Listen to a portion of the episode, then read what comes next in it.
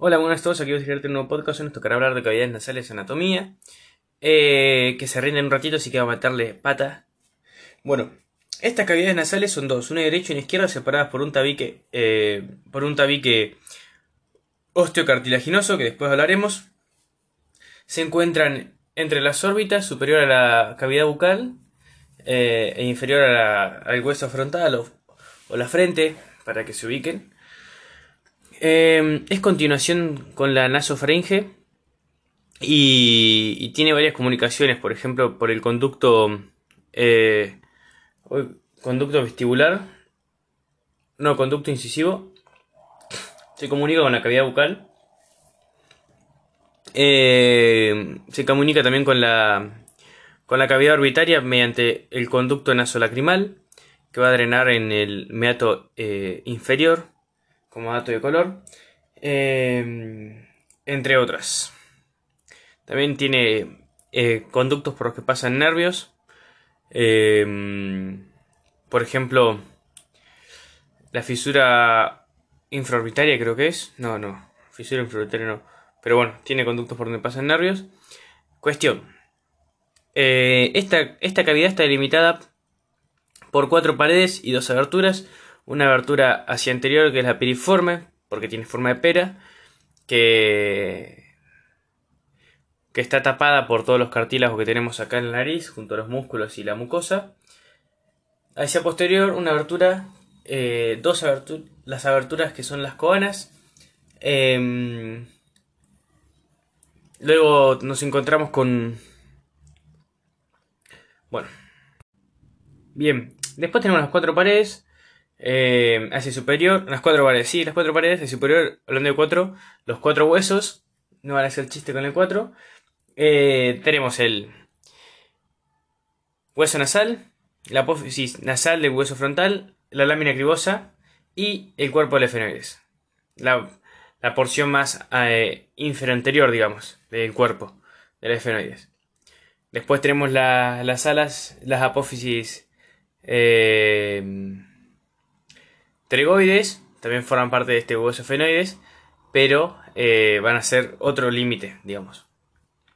En especial de la pared lateral, ya que estamos con esta pared lateral, que de posterior hacia anterior tenemos estas, esas apófisis pterygoides, en especial la lámina medial de estas apófisis pterygoides, la lámina más eh, central, digamos.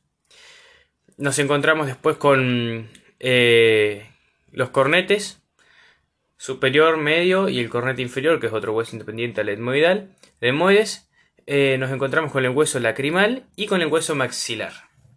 Si no me equivoco. Sí. Eh, nos encontramos después con una pared medial opuesta a esta pared lateral que está compuesta por el tabique interóseo, eh, inter, eh, osteocartilaginoso, mejor dicho, que sí, también es interóseo, pero eh, yo lo identificaría por tabique osteocartilaginoso. Eh, este tabique, entonces dijimos que delimita la pared medial y está formado por, de posterior hacia anterior, el hueso Bomer, eh, la apófisis perpendicular del hueso etmoides y eh, la parte más cartilaginosa de este tabique, que está formado por otros cartílagos que no me sé el nombre. Y el piso está formado por eh, los referentes al palatino. Sería eh, la apófisis palatina del hueso maxilar y eh, la apófisis horizontal, la lámina horizontal del hueso palatino. Entonces tenemos delimitada esta cavidad nasal. Vamos a hablar un poco sobre otra cosa importante de esta cavidad nasal que son los senos. Senos. Tenemos el seno fenoidal que está ubicado hacia superior y posterior, digamos. Eh, en el cuerpo del efenoides. Este va a drenar en el meato superior.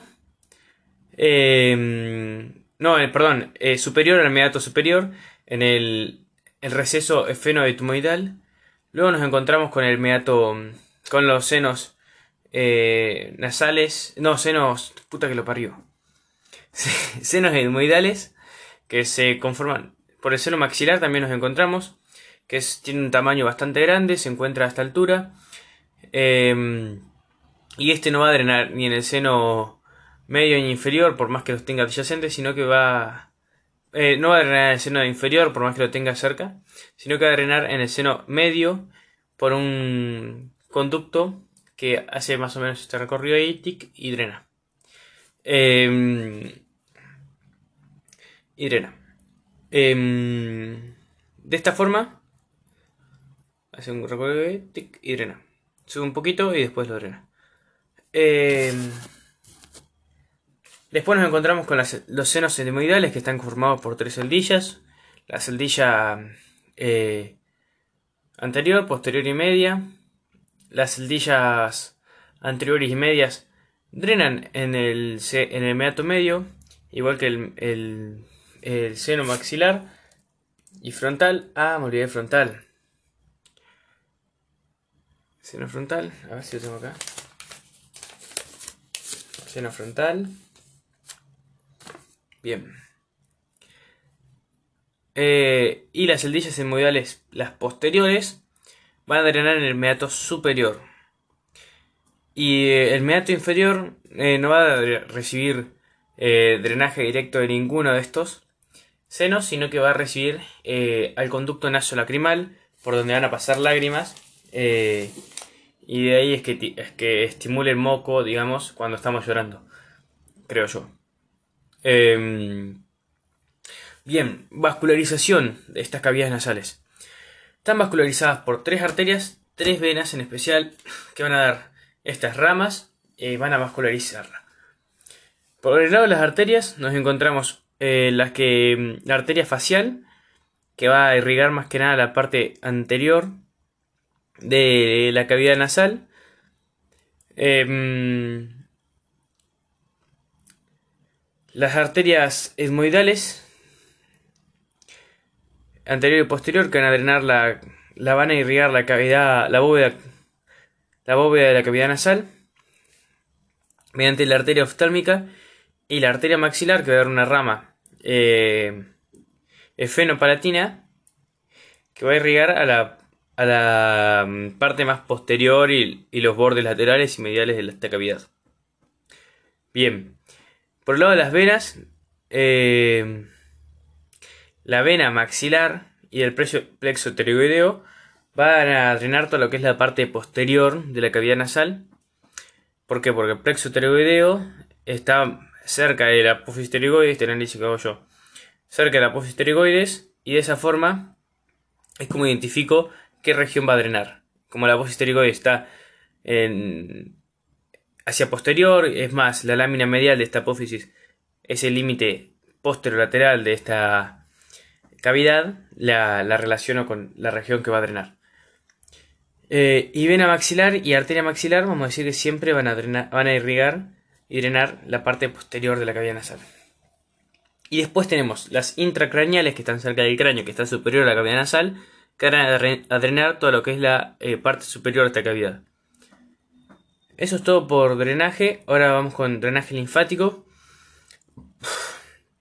Hacia anterior Toda la linfa por los vasos eferentes eh, van, a, van, a, llevarla hacia el ganglio submandibular y hacia posterior van a llevar uno hacia superior y otro hacia inferior. Eh, van a ir vasos hacia superior y hacia inferior. Hacia superior va a ir hacia el retrofaringeo y el inferior va a ir al ganglios eh, profundos superiores. Sí. Em, y con respecto a la inervación, eh, nos encontramos con, la, con el nervio trigémino y después, bueno, da sus ramas. Por ejemplo, la rama oftálmica, que es el nervio oftálmico, que después va a dar otra rama, que es la nasomaxilar, que después va a dar otra rama, que es la etmoidal anterior, y esa va a dar parte de la inervación sensitiva esta cavidad. Otra la va a dar, por ejemplo, el ganglio pterygoideo, que es otra rama parte de, mm, de este nervio trigémino, que creo que es rama del nervio maxilar. Bueno, eso es todo.